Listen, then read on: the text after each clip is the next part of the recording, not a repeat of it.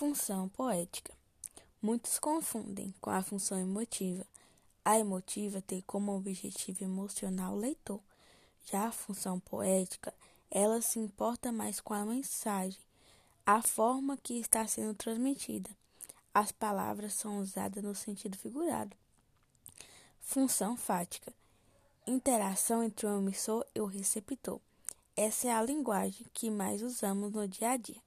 O exemplo que eu vou trazer telefonias, cumprimentos, saudações, entre outros.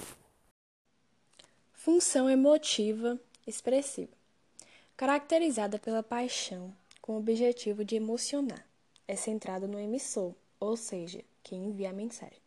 A mensagem não precisa ser clara ou de fácil entendimento. Um exemplo de frase é: Nós te amamos. Essa frase é um exemplo porque demonstra paixão. Função denotativa, referencial ou informativa. Possui a finalidade de informar, notificar, anunciar, indicar, referenciar.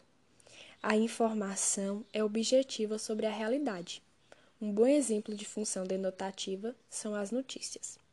Um exemplo de notícia. De acordo com os dados facultados pela Polícia Militar, sobe para 12 o número de vítimas em estado grave após o confronto entre as equipes de futebol nesta quarta-feira.